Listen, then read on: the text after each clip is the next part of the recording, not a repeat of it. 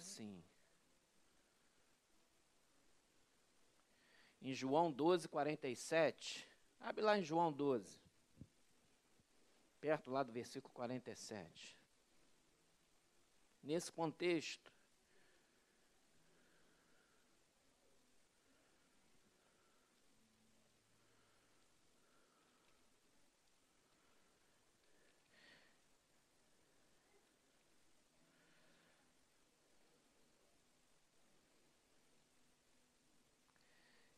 Está dentro de um contexto que Jesus está resumindo o seu, seu ministério.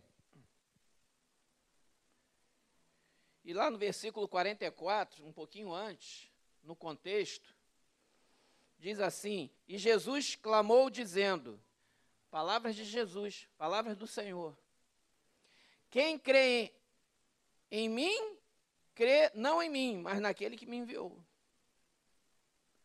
Quando nós pregamos, nós estamos pregando, não é para você crer em você ou crer no pastor, não, é para crer em Jesus, que me enviou também.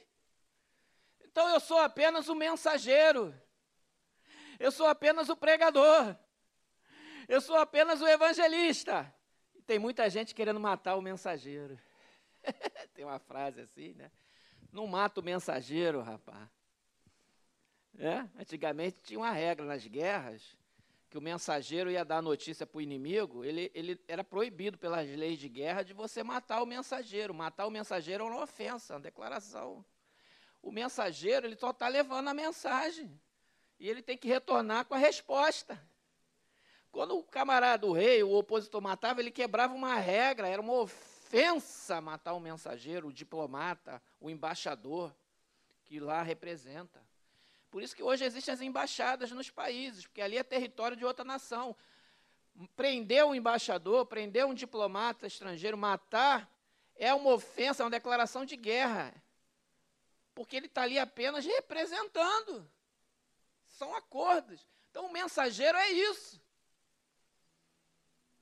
Então existia uma frase antiga, que ainda se vale até hoje, não mate o mensageiro, rapaz. Tu está com raiva do mensageiro? É Deus que falou. E aí diz a palavra do Senhor, Jesus: quem crê em mim, não em mim, mas crê naquele que me enviou, próprio Deus Pai.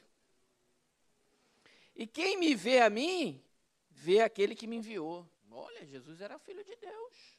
Isso, para os religiosos da época, que não criam nele, era uma blasfêmia. Olha, ele está se declarando o próprio Deus. Eu vim como luz para o mundo, a fim de que todo aquele que crê em mim não permaneça nas trevas.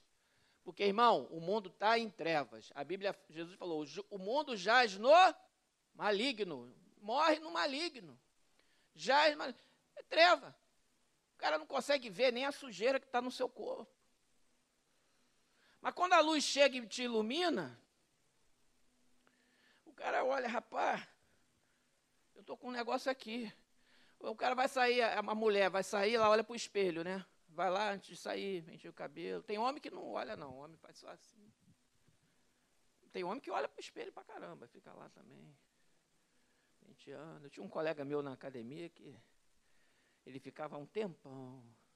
rapaz, já está penteado, está penteando mais o que aí? Aí era uma encarnação danada. Aí, mas não olha para ver se tem alguma coisa errada. Mas hoje, a treva, ela não vê nada. E as pessoas não querem a luz mais, não. Porque a luz mostra o teu erro, mostra o meu erro, mostra quem nós somos. A luz mostra a verdade. E ninguém quer saber de verdade. Cada um só quer saber da sua própria concepção daquilo que é a sua verdade, entre aspas. Mas a verdade de Deus, que é Jesus, ninguém quer saber. Porque é luz. E a luz, quando a pessoa está na treva, dói a vista. A pessoa não quer.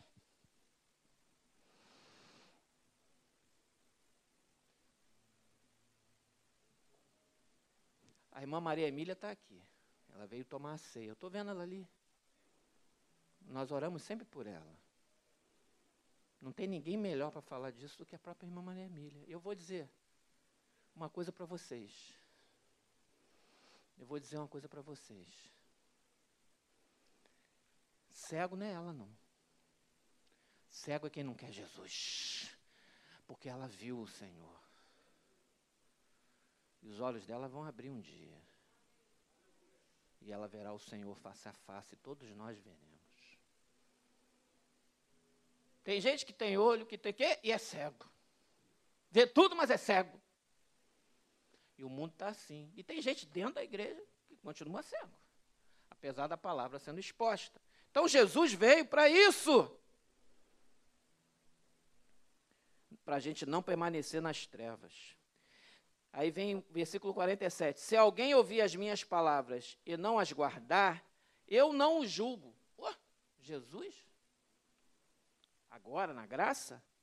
Nesse tempo, Jesus não tá, veio como juiz, não. Jesus vai voltar como juiz daqui a pouco. Daqui a pouco. Por enquanto, agora é a graça. Jesus diz assim: Eu não o julgo, porque eu não vim para julgar o mundo, e sim para salvá-lo. Então, na graça de Deus, que é o tempo de hoje, Jesus não veio no papel de juiz, ele veio no papel de salvador, de advogado, de defesa, disponível de graça para todos nós. O melhor advogado para te defender diante da acusação do pecado. Então, Jesus não veio para julgar. E nós também não. Eu não vim para julgar. Eu vim para pregar e para salvar e para amar. Nós viemos para isso. Estamos aqui para isso. Quem me rejeita, 48, e não recebe as minhas palavras, tem quem o julgue. A própria palavra que eu tenho proferido, essa o julgará no último dia. Então vai ter um momento naquele dia lá do trono branco. Aliás, estamos estudando na Escola Bíblica Dominical exatamente essa, a escatologia bíblica, já há algumas semanas. Estamos na lição 7. É uma benção, tem tudo a ver com isso aqui. Tem quem o julgue. No último dia, as próprias palavras vão julgar, irmão. Vai ter o momento, Deus é o juiz, tal. E nós também vamos julgar com ele. Mas naquele momento, não é agora, não. Não é agora. E a Bíblia fala para a gente não se julgar um ao outro. Tem uma passagem que fala de juízo, mas é um juízo, é, é aquelas demandas internas entre irmãos, que tem um irmão que vai fazer uma mediação, é o pastor. A mediação, que é um tipo de julgamento, quem está certo, quem está errado nessa demanda, é bíblico, é eclesiástico, é da igreja, é da vivência da igreja, tem base para isso. Mas não é o julgamento da condenação, está entendendo? É um julgamento de mediação. É diferente. A mediação é diferente do julgamento condenatório. As pessoas às vezes misturam as coisas. Quem é do direito sabe o que eu estou falando. Mediar é uma coisa, julgar é. Mas é um tipo de julgamento? É, mas não é um juízo condenatório.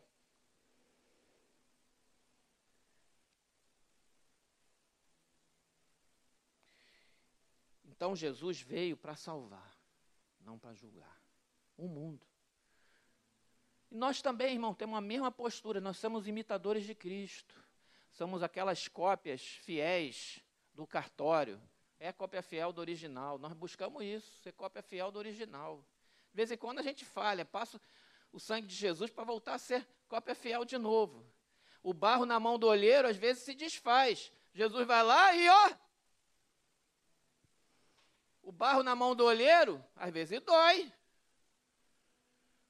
O barro, o vaso, às vezes, não quer ser moldado. Mas Jesus vai lá e trabalha. Deus trabalha para quê? Para um propósito. Isso não é julgamento. Isso é amor de Deus, tratamento de Deus, disciplina de Deus, para o aperfeiçoamento dos santos, para algo melhor que vem na frente. Deus vai lá e muda. Ó. E às vezes, nessa mexida de Deus, mexe aqui, mexe ali, incomoda aqui, incomoda ali, mas no final, graças a Deus, porque Deus, a situação final é melhor que a anterior. E a, a igreja tem a missão de proclamar o evangelho puro e genuíno da palavra de Deus em todos os lugares. E nós, em muitas vezes, na história da igreja, fomos perseguidos. Desde o princípio da igreja primitiva, dos apóstolos, fomos perseguidos. Mataram. A maioria dos apóstolos foi martirizada. Foram crucificados, cerrados ao meio, pedrejados. Paulo foi decapitado, porque ele era cidadão romano. Por causa do evangelho. Mataram o mensageiro. Mas Jesus disse para a gente não temer aquele que pode matar o corpo. Só. Só matar o corpo. Jesus falava assim: você tá, vocês não devem temer só aquele que mata só o corpo. Vocês têm que temer aquele que pode matar o corpo e jogar a alma no inferno. Esses vocês devem temer, a segunda morte. Esse é poderoso, é Deus. A ele devemos temor, mas só matar o olha só, olha, olha que ponto. O servir a Jesus, o levar a cruz de Cristo, em determinadas épocas leva. E nós hoje vivemos tempos difíceis, irmão. Apesar do Brasil ser um país livre, uma democracia, com uma constituição extremamente garantidora dos direitos né, e deveres, principalmente dos direitos individuais, as cláusulas pétreas. Mas, irmão, nós vivemos tempos difíceis. Às vezes as interpretações dos juízes e magistrados podem entender não a inspiração da lei, mas a inspiração de entendimentos pós-modernistas que tendem a uma perseguição bíblica. E a igreja tem que estar atenta a isso orando, jejuando e não temendo, continuando a viver o Evangelho, proclamando o Evangelho. E sendo sábio também, fazendo a guerra com prudência também. Olha, o apóstolo Paulo, eu cito isso como exemplo, ele ia ser preso, provavelmente açoitado e morto, já, tava, já tinha sido açoitado, provavelmente ia ser morto ali, numa guarnição romana com os fariseus querendo matá-lo, e ele falou: Olha, eu sou cidadão romano. E não é que eu comprei, não, eu sou de nascença. Opa! Porque você podia comprar a cidadania. Mas o direito dele era de nascença, ou seja, ele era cidadão romano por direito adquirido desde o nascimento, ou seja, ele era cidadão romano puro sangue. Por quê? Porque os pais deles e tal, tal. Então ele tinha alguns direitos que não estavam sendo respeitados num julgamento preliminar que ele estava sofrendo, inclusive foi assaltado e não teve a guarnição romana para protegê-lo. O chefe da guarnição romana temeu, hein? Quando ele falou: rapaz, esse cara é romano? Ih, não podia nem encostar a mão nele, hein? Ele tem que ser julgado com direito de defesa por causa do direito romano. E ele apelou para César. Então a César irás. E os judeus não puderam tocar mais a mão nele. E botaram a guarnição para proteger ele. Ele exerceu um direito civil que lhe era competente, que Deus permitiu que ele tivesse para uma situação específica, que senão ele seria morto ali. E aí o ministério dele continuou. Lógico, ele sofreu ainda muita perseguição, ele foi preso, aí teve aquele naufrágio terrível, mas Deus preservou ele, ele pregou para aquela turma toda lá da ilha, dos cretenses. Depois ele foi para Roma, ficou em prisão domiciliar, depois montou uma igreja, pregou para a guarda pretoriana, pregou para pessoas que de difícil acesso. O mistério de Deus na vida do apóstolo Paulo estava ali também. Deus usou essa questão. E ele só foi, só foram, foi só ser martirizado lá no final, já na velhice dele, ele já não estava nem mais enxergando direito. Então ele conseguiu exercer o ministério dele até a velhice. Porque as cartas paulinas ele fala, olha, eu estou escrevendo com letras grandes aqui porque ele já estava com dificuldade de, de enxergar, né? não tinha óculos naquela época. Então ele exerceu a cidadania dele. Só para a gente refletir.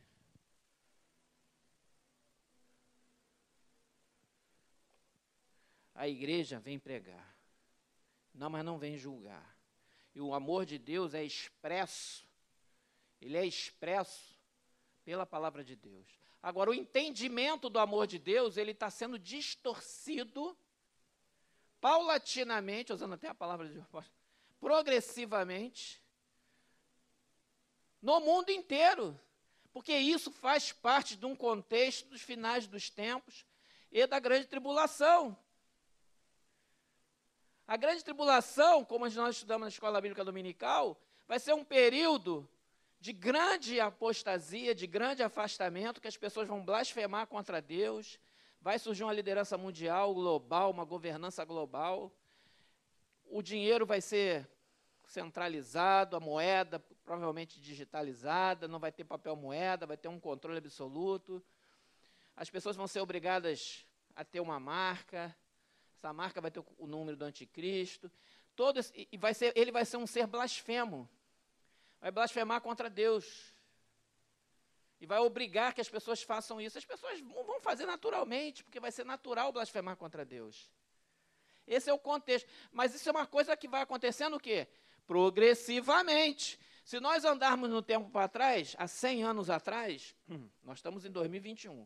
Se nós viajarmos no tempo, 1921, tinha alguém que era nascido aqui na igreja em 1921? Acho que ninguém tem 100 anos na igreja. Não tem ninguém. Meu avô falecido era, minha avó falecida era. Antes desse período aí, início do século. Naquela época, final da Primeira Guerra Mundial, tem coisas da sociedade de hoje que eram inadmissíveis naquela época. Ah, mãe, falou aí. Tia Nair, tia Nair, é, tia Nair. Tia era. Se tivesse viva, tinha mais de 100 anos. Minha avó.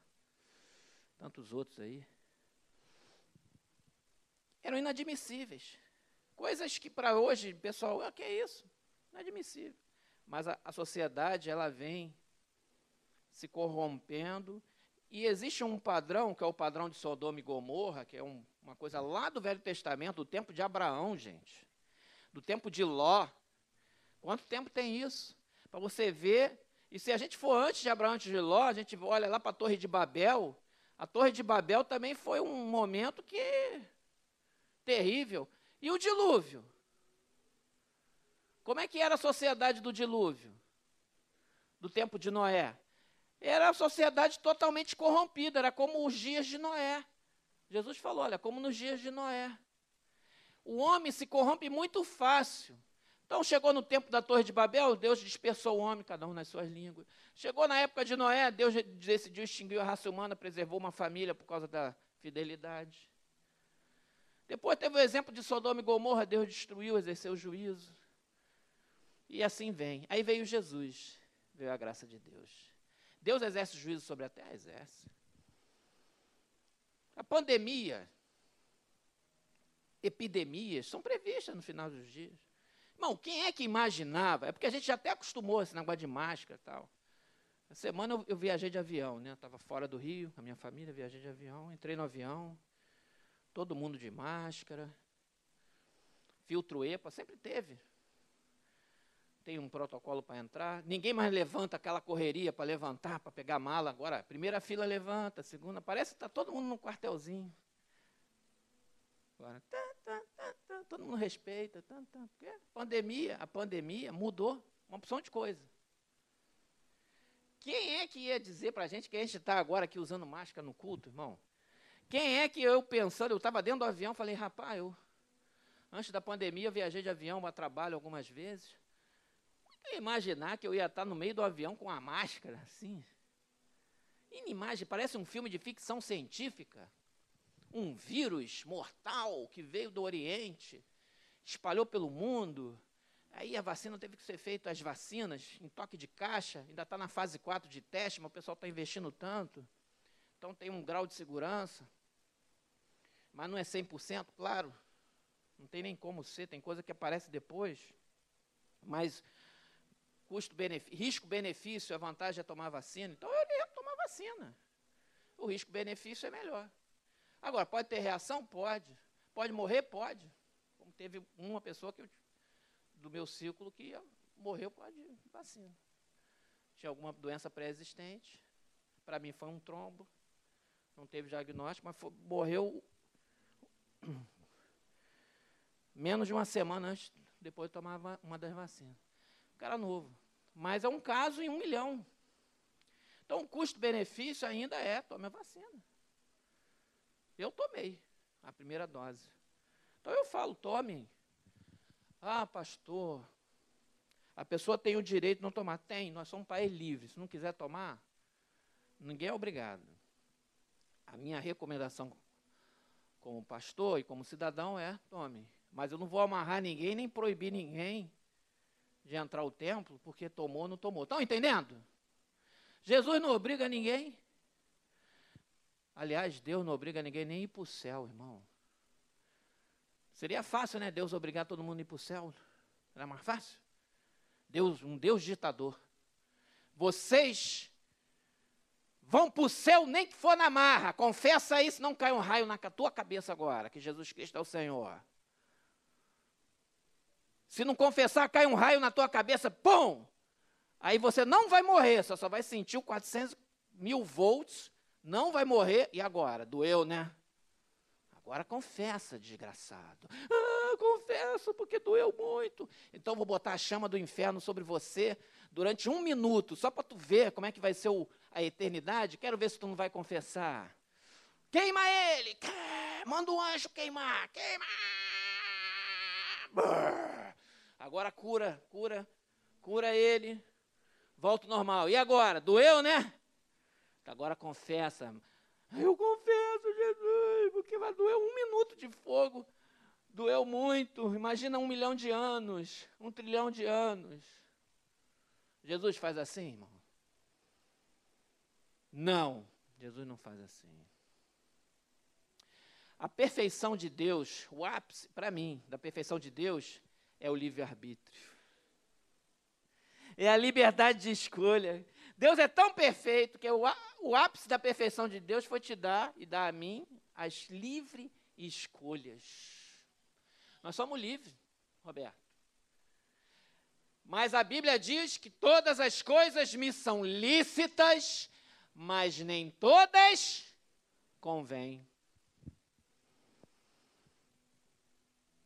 Todas as coisas me são lícitas, irmão. Você pode sair daqui, fazer uma opção de coisa aí. Tem coisa que não é crime, não. Se for crime, tu vai responder aí diante da lei dos homens. O cara vai e mata alguém, rouba, comete um ato aí previsto no Código Penal, ele vai ser, pode ser, se for pego, né? Porque tem que provar, ainda tem que passar pelo processo.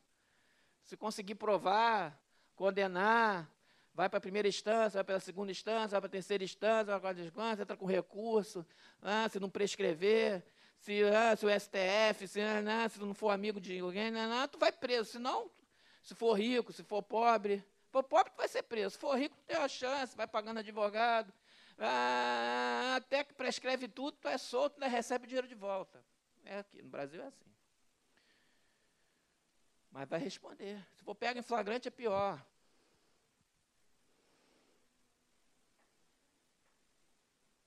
Tudo é lícito, mas nem tudo convém. Não é porque a justiça é falha que eu vou cometer o, o erro. A justiça dos homens. Nem tudo convém. Agora, tem coisa que não é crime, mas é pecado. Não é crime, mas é pecado.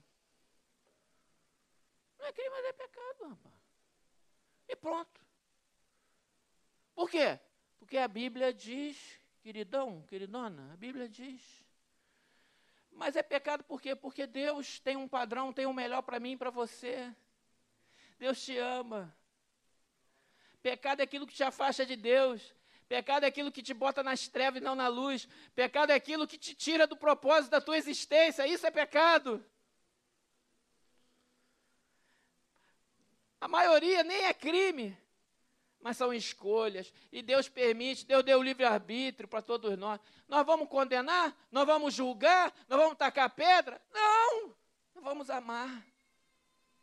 Mas nós vamos nos posicionar. E o amor não é ausência de posicionamento, não. Não é boquinha fechada, não. Você pode amar e falar. Tem hora que é para calar. Tem hora que é para falar. Há tempo de falar, há tempo de ficar quieto. Tem um tempo. Há tempo de recomeçar. Há tempo de recomeçar.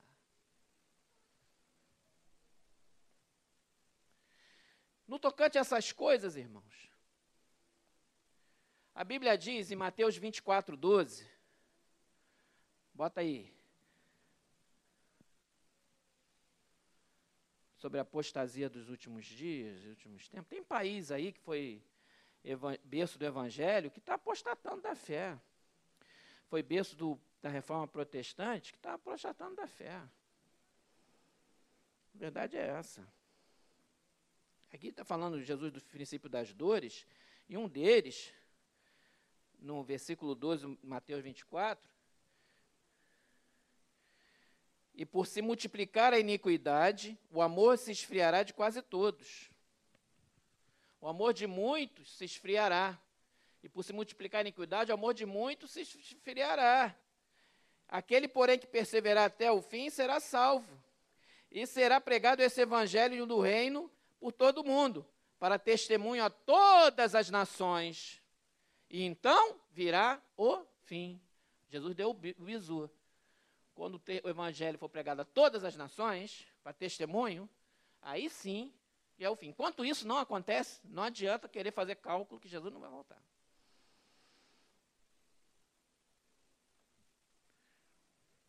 Tem que acontecer isso aqui. Nós vamos e nós, a igreja vai cumprir essa missão. Vai cumprir, porque Deus, quem é o cabeça da igreja? É o pastor? Não, é Jesus, o rei da glória. Então vai cumprir. Se ele, porque o pastor é um réis mortal. Falho. Mas Jesus não, é não. Jesus levanta, vai levantando. Virá o fim. Mas a verdade é que se multiplicar, por se multiplicar a iniquidade. A iniquidade, irmão, aquele, ele é o pecado não arrependido. É a prática constante de algo que institucionalmente, ou na cabeça da pessoa, ou, de, ou uma nação, institui algo que é uma iniquidade o amor se esfriará de quase todos. Mas a igreja preserva os valores de Deus. Os marcos antigos não são retirados. A Bíblia fala: não retirais os marcos antigos. E os principais marcos antigos são as palavras de Deus. A palavra de Deus. Tem nação que está entrando numa iniquidade do aborto. Eu posso falar, porque é pauta aí toda a gente. Aborto, irmão, é pecado. É assassinato. Ah, pastor, mas aí, aí vão sempre os, os defensores vão sempre para os casos extremos, né? Tem uma menina que foi estuprada por um estuprador maldito de 12 anos, a menina está grávida. E aí? É. Tem lei que garante fazer o aborto. Não vou julgar essa pessoa, não. Faça. Agora, não vem me dizer que dois adultos vão para uma balada Enche a cara, cheira cocaína, engravida e vai querer tirar que está tudo bem, que para mim não está não. Ou aquele casal que já está com dois filhos, não quer ter o terceiro, vai lá e aborta. Ah, pastor, que nem eu falei ontem, ah, eu já fiz isso, e agora? Calma, calma. Jesus perdoa você.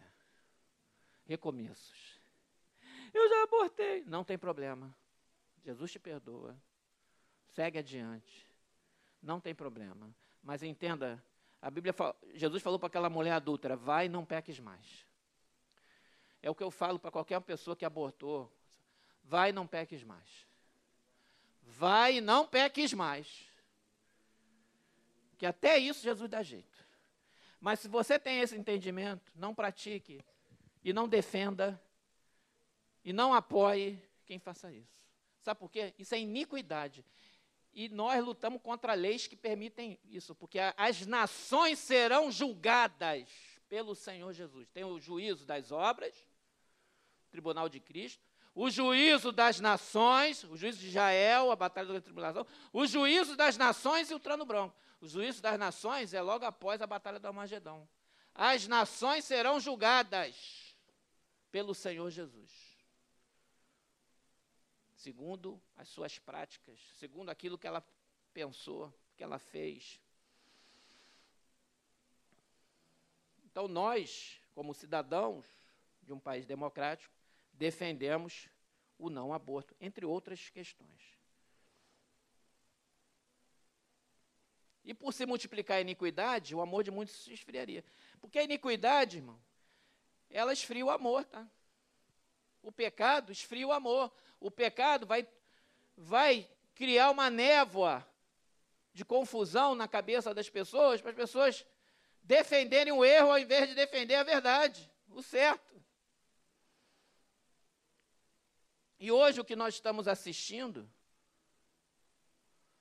é terrível, né? nós estamos vendo no mundo aí.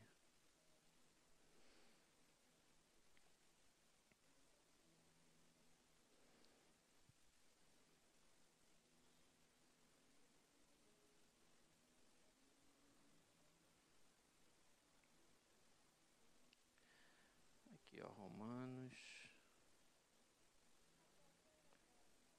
Então, se a gente abrir, vamos lá. Quer ver outra questão que está na pauta? Essa semana eu li uma notícia, aliás, foi o pastor Denivan que colocou no grupo dos conselhos da igreja, né? depois eu vi outros irmãos compartilhando esse assunto, em vários lugares, mas o primeiro que eu vi foi o pastor Denivan botou no conselho um, um pedido de oração do pastor Linhares, né? Como é que é o nome dele? Jorge. Jorge Linhares, da Igreja Batista Getsemane. E ele também é o responsável pelo Colégio Batista Getsemane, como eu aqui. Só que lá eles são grandões, nós somos pequenininhos. O pastor Nilson, que é o pastor presidente, também é o presidente do CEPRAMOS, que é o nosso colégio. Olha que coisa interessante. Lá ele também é, e é, vamos dizer assim, o reitor, não é o diretor escolar, pedagogo, não, ele é o reitor, responsável, é o que assina pelo Colégio Batista de Semana. Aí teve essas campanhas aí de Burger King, McDonald's, usando criança para defender a ideologia de gênero. E apareceu um vídeo, e não foi nem deles, foi de uma outra igreja antiga, que era, não foi feito agora, duas crianças da igreja defendendo a ideologia de Gênesis. É, que é ó, menina, menina, menina, menino. Aí ele foi e passou para as crianças no colégio. O que aconteceu? Ministério Público de Minas Gerais intimou o pastor como investigado, não é como testemunha não, investigado. Por que, que ele está fazendo isso? É crime. Crime. Terça-feira agora ele vai em uma audiência, pedindo oração para as outras igrejas.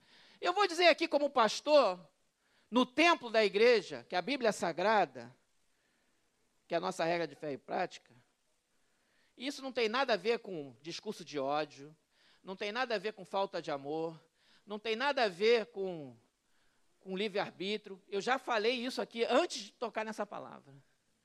Nós viemos para pregar o Evangelho, por amor. Isso é amor. É amor.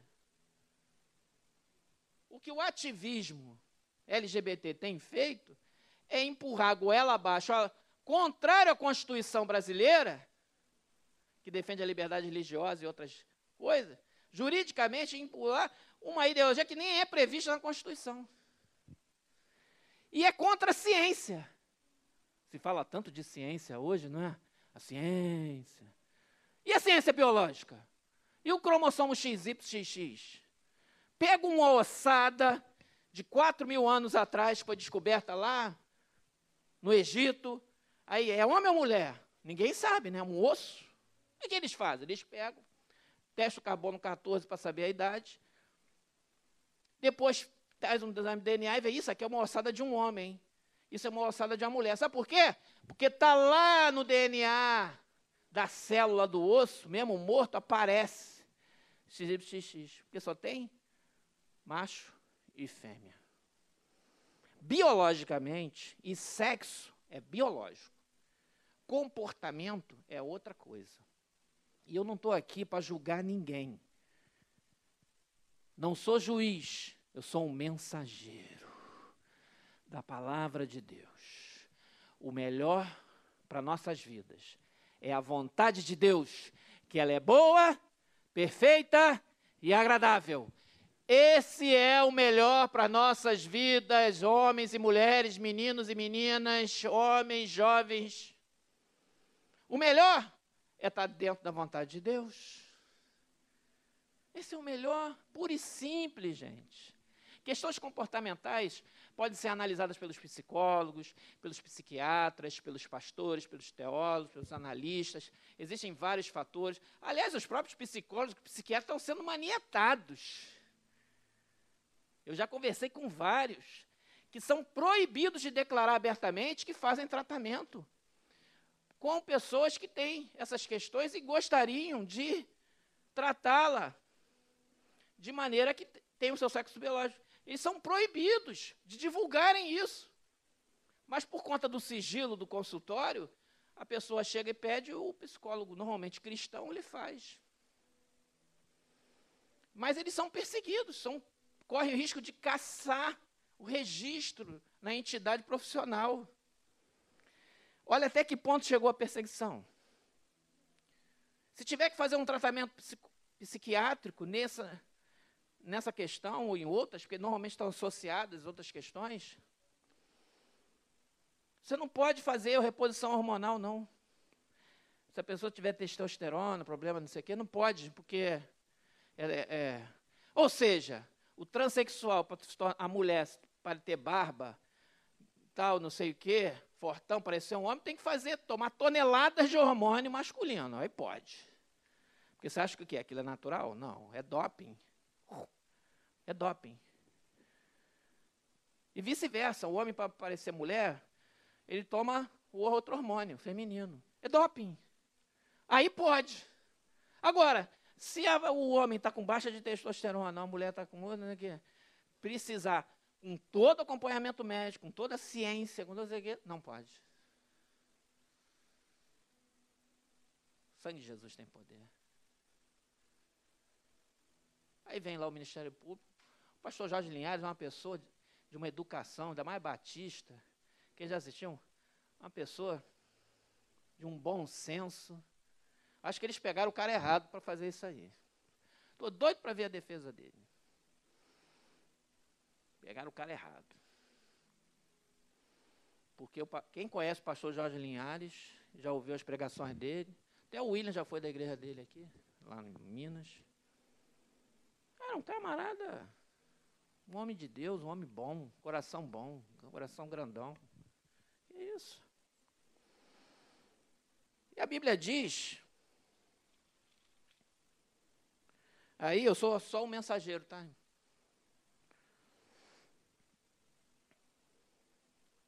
Gênesis.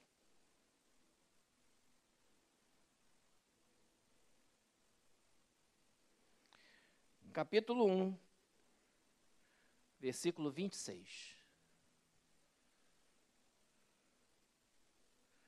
E diz assim a palavra de Deus: Também disse Deus: façamos o homem a nossa imagem. Que privilégio. Deus nos fez a sua imagem. Por isso que o homem é diferente dos outros animais, por causa dessa característica, da semelhança de Deus. Conforme a nossa semelhança, meu Deus, que privilégio.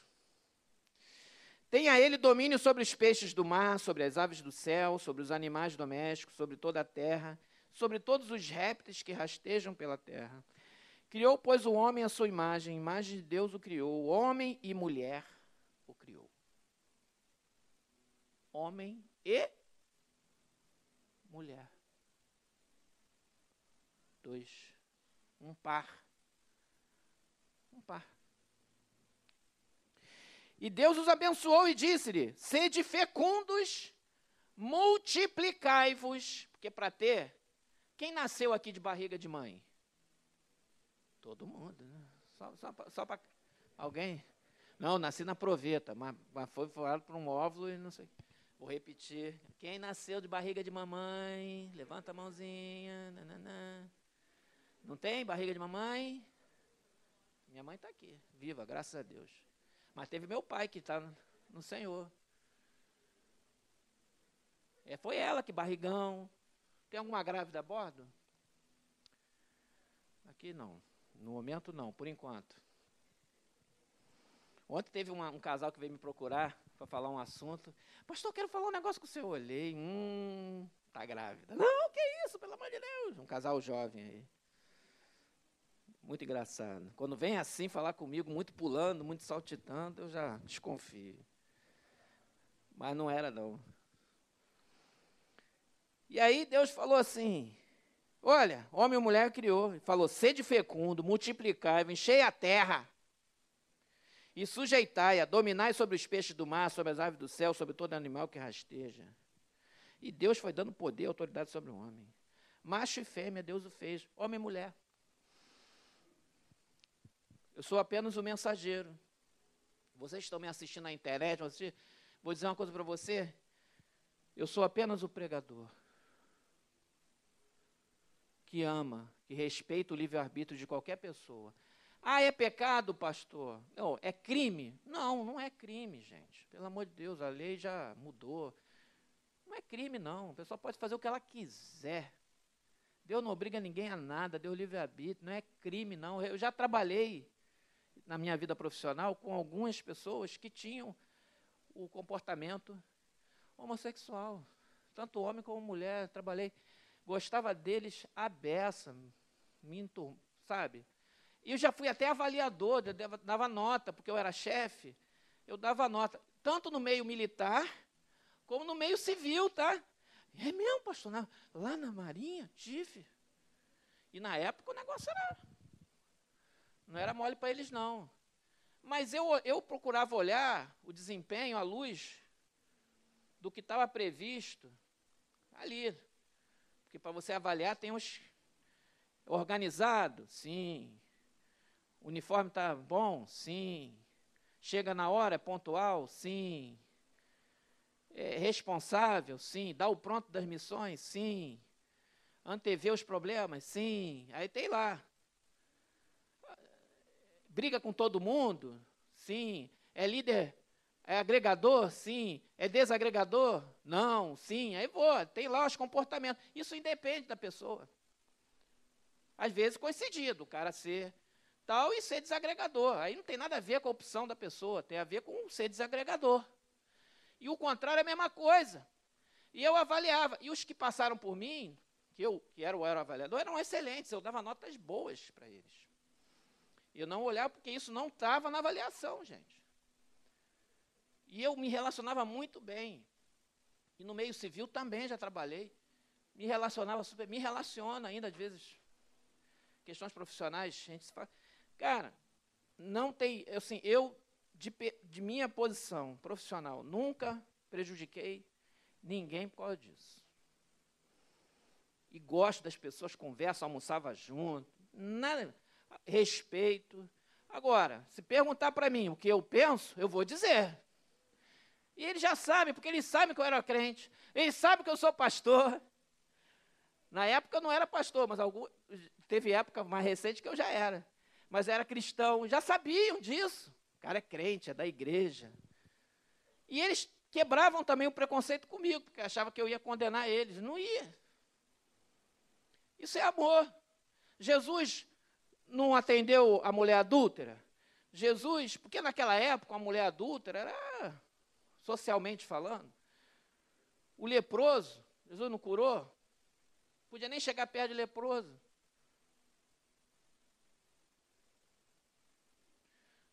Jesus perdoou até aquele Zaqueu, rapaz.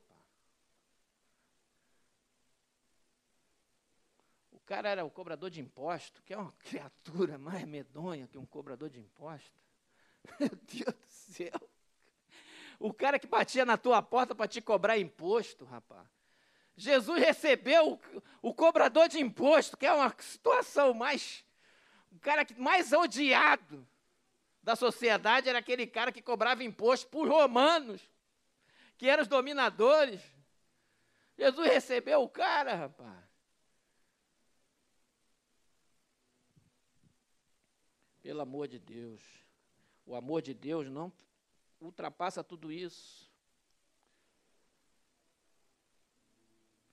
E olha, lá em. Tem outras passagens que fala também Olha, Levítico 18, 22. Pastor Jesaías, de vez em quando, citava essa passagem. Abre aí. Eu sou apenas o mensageiro, hein?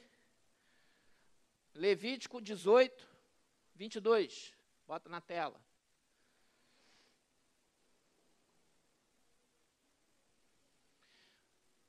Com homem não te deitarás como se fosse mulher. Abominação é.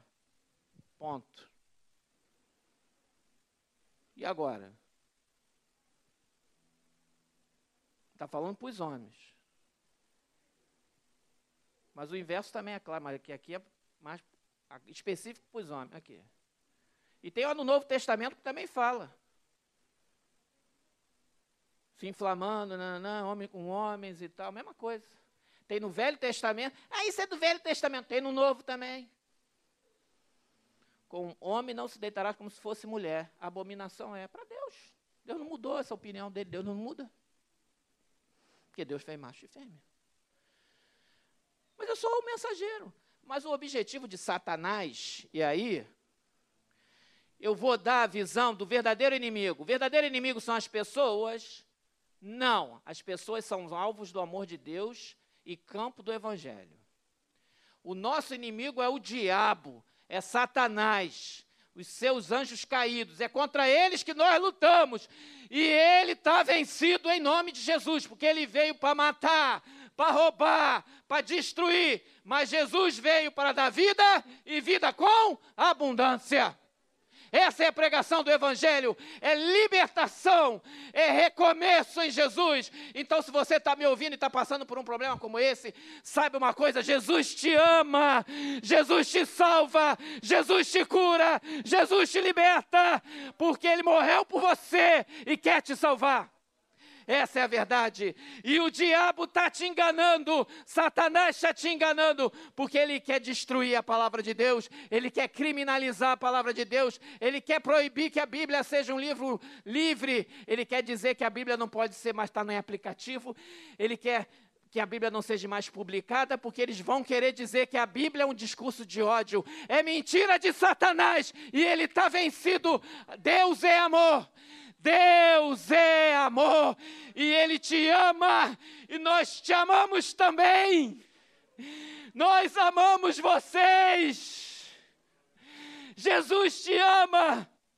Se você passa por uma questão dessa, de identidade, do campo da sexualidade, eu vou dizer para você: Jesus te ama.